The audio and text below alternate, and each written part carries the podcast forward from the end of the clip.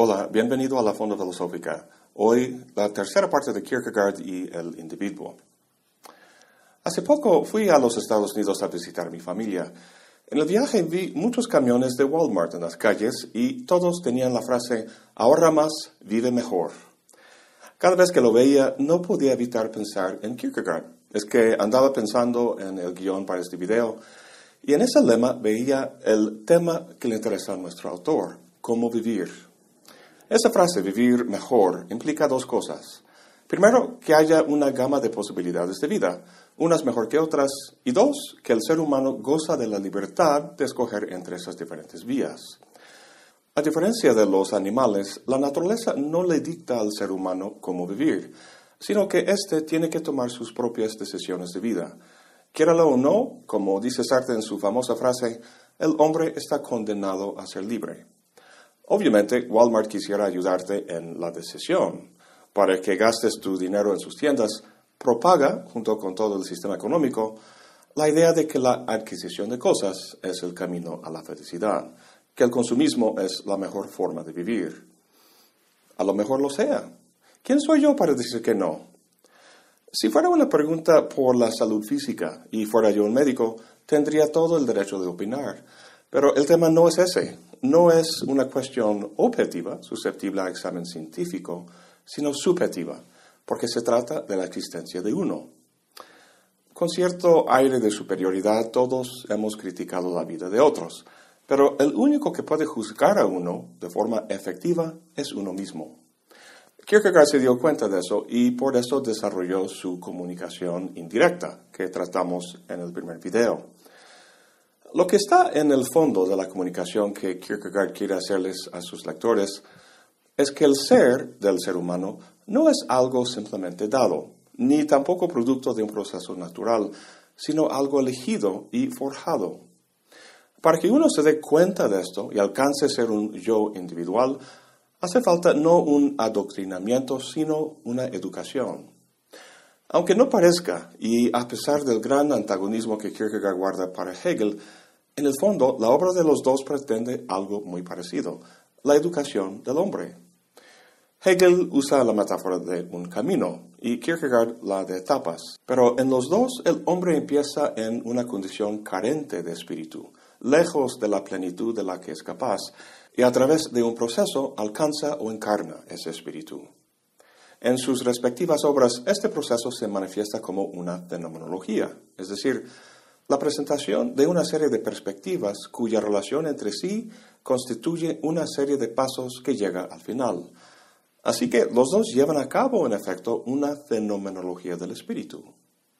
La gran diferencia estriba en que en Hegel este desarrollo o progresión es lógicamente necesario y es mediado por pasos conceptuales, Mientras que en Kierkegaard la progresión es contingente y en la medida en que uno progrese, se hace no epistémicamente, sino volitivamente, por medio de una elección libre, lo que veremos como el famoso salto. En Hegel, a lo largo del camino, se va superando la distinción entre sujeto y objeto, hasta llegar a la identidad entre los dos en el espíritu absoluto. Para Kierkegaard, semejante estado borra la concreta existencia del individuo, por lo que en su obra, en vez de ver la mediación y síntesis lógica de conceptos opuestos, como en Hegel, veremos el creciente proceso de distinguir sujeto y objeto. El espíritu para Kierkegaard no se pierde en la totalidad, sino que se resalta y cobra realidad en la medida en que logre relacionar de determinada y única manera los factores opuestos de su experiencia. Como ya hemos comentado, para Kierkegaard hay tres formas básicas en las que uno puede existir, lo que llama las etapas de lo estético, lo ético y lo religioso. Las primeras dos las trata en su libro O lo uno o lo otro, y la etapa religiosa en Temor y Temblor. O lo uno o lo otro está dividido en dos partes. La primera trata de la etapa de lo estético, y su autor es un seudónimo cuyo nombre es simplemente la inicial A. La segunda parte trata de lo ético y es escrito por el seudónimo que se llama Judge William. Este último afirma algo que introduce bien la naturaleza de la vida estética. Dice, Lo estético en una persona es aquello mediante el cual es inmediatamente lo que es. Hay dos términos aquí que tenemos que entender, lo estético y la inmediatez. Al hablar de lo estético, pudiéramos pensar que Kierkegaard hace referencia a la actividad de artistas como músicos o pintores. Pues en cierto sentido sí, pero realmente lo que tiene en mente se revela por la raíz griega de la palabra, aistesis, la cual significa sensación o percepción.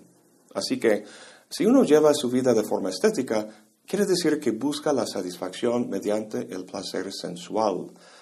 El segundo término, la inmediatez, lo podemos entender al pensar en cómo un animal o niño joven se relaciona con su entorno en su experiencia.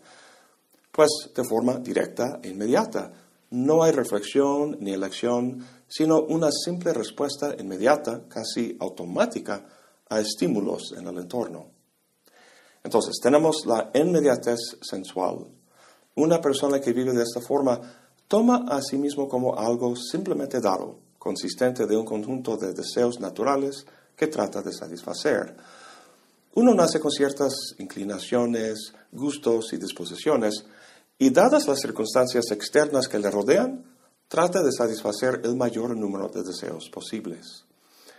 El nivel más bajo de placer, uno que Kierkegaard no trata mucho porque lo compartimos con los animales, es el placer corporal que se siente al comer, dormir, tomarse el sol, etc. Es muy fácil y común afectar al organismo biológico para producir placer. Eso es lo que hace Homero Simpson al comer donas.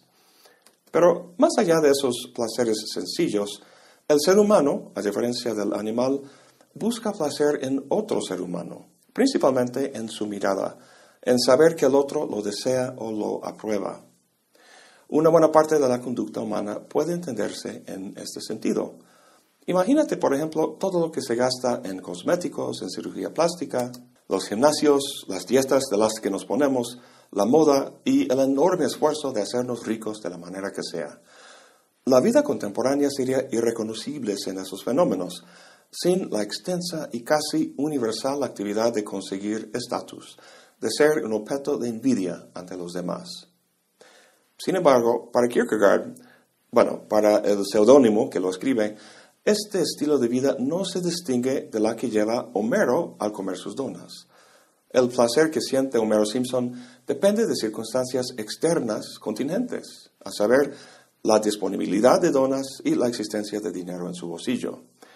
Si mi estatus depende de mi apariencia, entonces depende de algo sobre el que tengo muy poco control.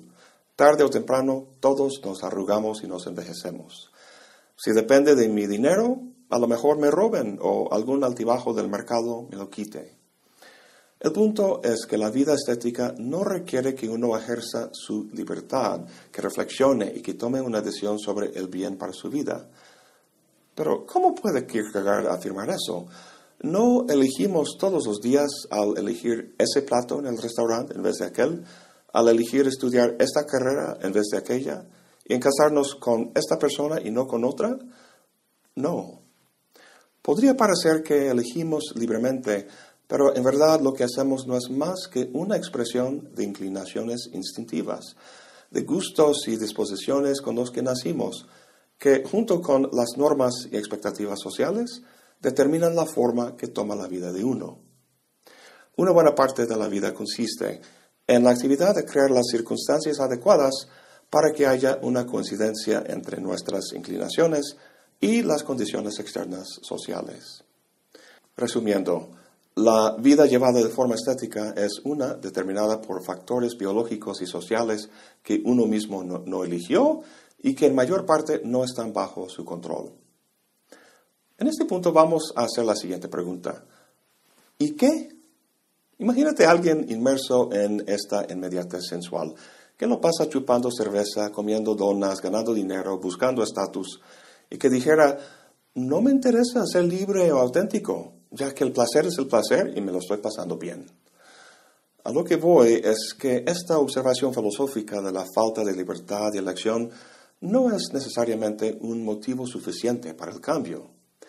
Pero hay otro fenómeno muy característico de la dimensión estética que sí lo es. Kierkegaard lo explica muy bien con el ejemplo de Don Juan. Si de placer sensual se trata, nada mejor que las relaciones sexuales, ¿no?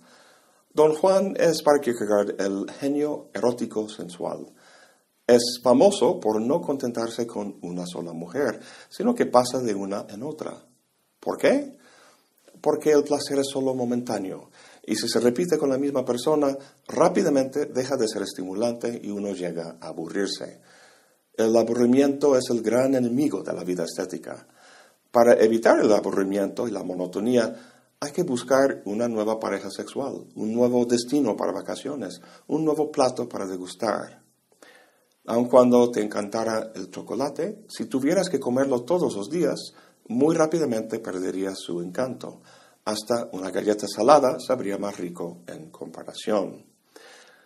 Otro problema con este estilo de vida, que se rige por la simple satisfacción del deseo, es que la fuente de esa satisfacción es exterior a uno. Uno es un ser finito, sujeto a una realidad externa que se desenvuelve con una necesidad fuera de su control. Su vida fluye en una serie de momentos, algunos placenteros, otros no, el conjunto teñido de una creciente monotonía que le hace desesperar. Si te das cuenta, esta descripción de la inmediatez de la vida estética conlleva algunos de los factores que figuran en la concepción del yo, según la definición de Kierkegaard que vimos al final del último video. Para recordar, el yo o el espíritu del ser humano consiste en una relación entre dos conjuntos de factores, finitud, infinitud, necesidad y posibilidad, tiempo y eternidad. En todo lo que hemos discutido hasta ahora sobre el ser humano en la dimensión estética, su ser no es todavía un yo, ni remotamente, sino simplemente un ego biológico caracterizado por los primeros términos en esta serie de binomios, es decir, un ser finito regido por la necesidad de una realidad externa, la cual experimenta en una temporalidad lineal. Volviendo a la cuestión del aburrimiento en el que acaba un Don Juan, una manera de salir de este callejón es a través de una especie de giro copernicano, a saber, dejar la postura pasiva de determinación externa y asumir una postura más activa de determinación interna. Este es un esteticismo no inmediato, sino lo que Kierkegaard llama reflexivo, lo cual se caracteriza por los factores del otro lado de los binomios, o sea, la infinitud, la posibilidad y la eternidad. Se trata de una forma de vida todavía estética, pero más sofisticada y refinada de lo que hemos visto hasta ahora. Al igual que Homero Simpson, el esteta reflexivo vive en el mundo actual y puede que coma donas y que trate de vestirse bien al salir. Sin embargo, no se relaciona con el mundo de forma pasiva, es decir, su experiencia no está determinada por el estímulo, sea placentero o doloroso, de los objetos o sucesos que tienen lugar en el mundo, sino que activamente interpreta esos sucesos al recrearlos en su imaginación. No vive inmediatamente en medio de la actualidad, sino algo apartado de la misma en la idealidad de su imaginación. En ese entorno interior, su finitud no le limita, sino que se abre una infinidad de posibilidades. Es como si el mundo se convirtiera en un teatro, sus sucesos desenvolviéndose en el escenario y el esteta reflexivo sentado en la oscuridad como un espectador. Un espectador no solo del mundo y sus sucesos, sino de su propia vida tal y como tiene lugar en él. El inglés tiene un decir, to wear your heart on your sleeve, literalmente llevar tu corazón en la manga de tu camisa. Si alguien hace eso, significa que su corazón, o sea, sus intenciones y emociones, están a la vista, no se ocultan. Es sincero, pues. En cambio, el esteta reflexivo sí oculta sus emociones. Es mucho más difícil leer sus intenciones porque su disposición no es la sinceridad, sino la ironía. Kierkegaard conocía muy bien la naturaleza de la ironía. Inspirado por el uso que Sócrates hacía de ella, lo trabajó en su tesis doctoral y luego lo incorporó en varias de sus obras como elemento de su comunicación indirecta, incluyendo esta que estamos leyendo. Además de Sócrates, Kierkegaard de joven fue muy influido por los románticos. ese movimiento a finales del siglo XVIII que constituía, entre otras cosas, un rechazo al racionalismo de la Ilustración y sus normas sociales y políticas. Escritores como Schlegel, Novalis y Hölderlin se rebelaron contra la Ilustración no al sembrar revolución en las calles con la intención de cambiar el mundo, como Marx propondría tiempo después, sino al retirarse del mundo, retirarse en el sentido de no comprometerse con él. Esta es precisamente la postura irónica del esteta reflexivo del que habla Kierkegaard. Se aparta del flujo de la vida, se niega a comprometerse con los detalles de la cotidianidad humana y disfruta su libertad interior. Considera a los que viven de forma inmediata en ese mundo como pobres piezas de un engranaje que no controlan y no entienden. Por lo que la actitud que proyectan es una de cierto desprecio condescendiente y de superioridad. Los autores románticos que mencioné son los rebeldes originales, quienes tienen sus imitadores en toda facultad de filosofía. Ya sabes a qué me refiero. El chavo que lleva una boina, fuma un cigarro y que enuncia epigramas irónicas que aparentan profundidad pero que realmente no dice nada. Bueno, volviendo al texto, Kierkegaard dice que el esteta reflexivo se rige por la regla universal de la relación entre recordar y olvidar. Con esto quiere decir que el esteta vive como cualquiera en la vida actual, pero que es capaz de olvidar un suceso tal y como se dio para recordarlo de forma imaginativa y producir infinidad de variaciones sobre el mismo. El seudónimo A da como ejemplo un conocido suyo que habla interminable y tediosamente sobre temas filosóficos que le aburren sobremanera. Sin embargo, se da cuenta que si se fija en las gotas de sudor que se acumulan en la punta de su nariz, que eso lo mantiene fascinado y quita el aburrimiento. Pero igual puede ser cualquier otro detalle. El secreto, dice, es la arbitrariedad. Uno no disfruta el objeto inmediato, sino otra cosa que uno introduce de forma arbitraria. Uno ve una obra de teatro empezando la mitad. Uno lee la tercera sección de un libro. De esta manera, el esteta no está pasivamente sujeto a un objeto externo por su placer, sino que activamente varía lo dado en infinidad de posibilidades. El goce aquí no es físico, de los sentidos, sino intelectual o reflexivo. El mejor ejemplo de esto en el texto está en una sección que se llama Diario de un seductor. El seductor en cuestión se llama Johannes y es la versión reflexiva del Don Juan que vimos antes. Kierkegaard distingue entre los dos al decir que para Johannes la cuestión no es cuánto seduce, sino cómo las seduce.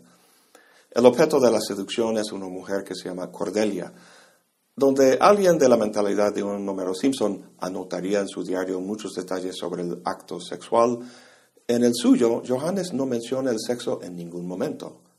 Como reza el refrán, lo que cuenta no es el destino, sino el viaje. Y para Johannes el viaje es la seducción de Cordelia, cosa que no es física, sino psicológica. Para que sea interesante, decide seducirla de tal manera que ella quiera seducirle a él, de modo que en el momento en que los dos se rinden el uno al otro, todo parezca iniciativa de ella. Esto es algo mucho más difícil e interesante que conquistar el cuerpo del otro. Es decir, hay que controlar y manipular no el cuerpo del otro, sino su mente. Lo que el seductor ha creado es, como ya comentamos, un teatro. El placer que recibe proviene de la etérea dimensión de la imaginación, como si su vida tuviera lugar en un escenario con él como espectador. Hay una película de 1988 que representa toda esta dinámica a la perfección. Se llama en inglés Dangerous Liaisons. Creo que en español el título es Relaciones Peligrosas, protagonizada por Glenn Close y John Malkovich. Buenísimos actores y buenísima película. Se la recomiendo sin reservas. El esteta reflexivo no vive en la actualidad, sino en la idealidad de su imaginación. Desatado de todo compromiso y libre de la necesidad, Kierkegaard lo describe como profundamente infeliz. Dice que no puede envejecerse ya que nunca ha sido joven, y no puede volverse joven porque ya es viejo. En un sentido de la palabra, no puede morir porque nunca ha vivido realmente, y en otro sentido, no puede vivir porque ya está muerto. Donde el esteta inmediato termina en el aburrimiento, el esteta reflexivo termina en la melancolía. Su melancolía consiste en su conciencia del sinsentido de su vida. Si se mueve en el éter de la pura posibilidad, entonces, como dice Kierkegaard, cada vez más cosas se vuelven posibles, porque nada se vuelve actual. Al final es como si todo fuera posible, pero es precisamente aquí donde el abismo ha tragado al yo. La fantasmagoría de posibilidades mueve tan rápidamente que es como si todo fuera posible. Y esto es precisamente el último momento, cuando el individuo mismo se convierte en un espejismo. El esteta como individuo no es más que una sombra. Irónicamente, este colmo de la vida estética lleva a uno a lo anestésico, a la falta de placer y de hecho de cualquier percepción real. Se parece a la psicosis que provoca estar expuesto a un campo puramente blanco durante mucho tiempo. Dado que nada particular ahí se percibe, todo es posible, pero a la vez una vida humana resulta imposible. Aquí lo describe como una melancolía. En otro texto lo llama una enfermedad mortal. ¿Cuál es la cura? El salto a la dimensión de lo ético, que será el tema del próximo video. Eso es todo por hoy. Gracias por acompañarme. Hasta la próxima y buen provecho.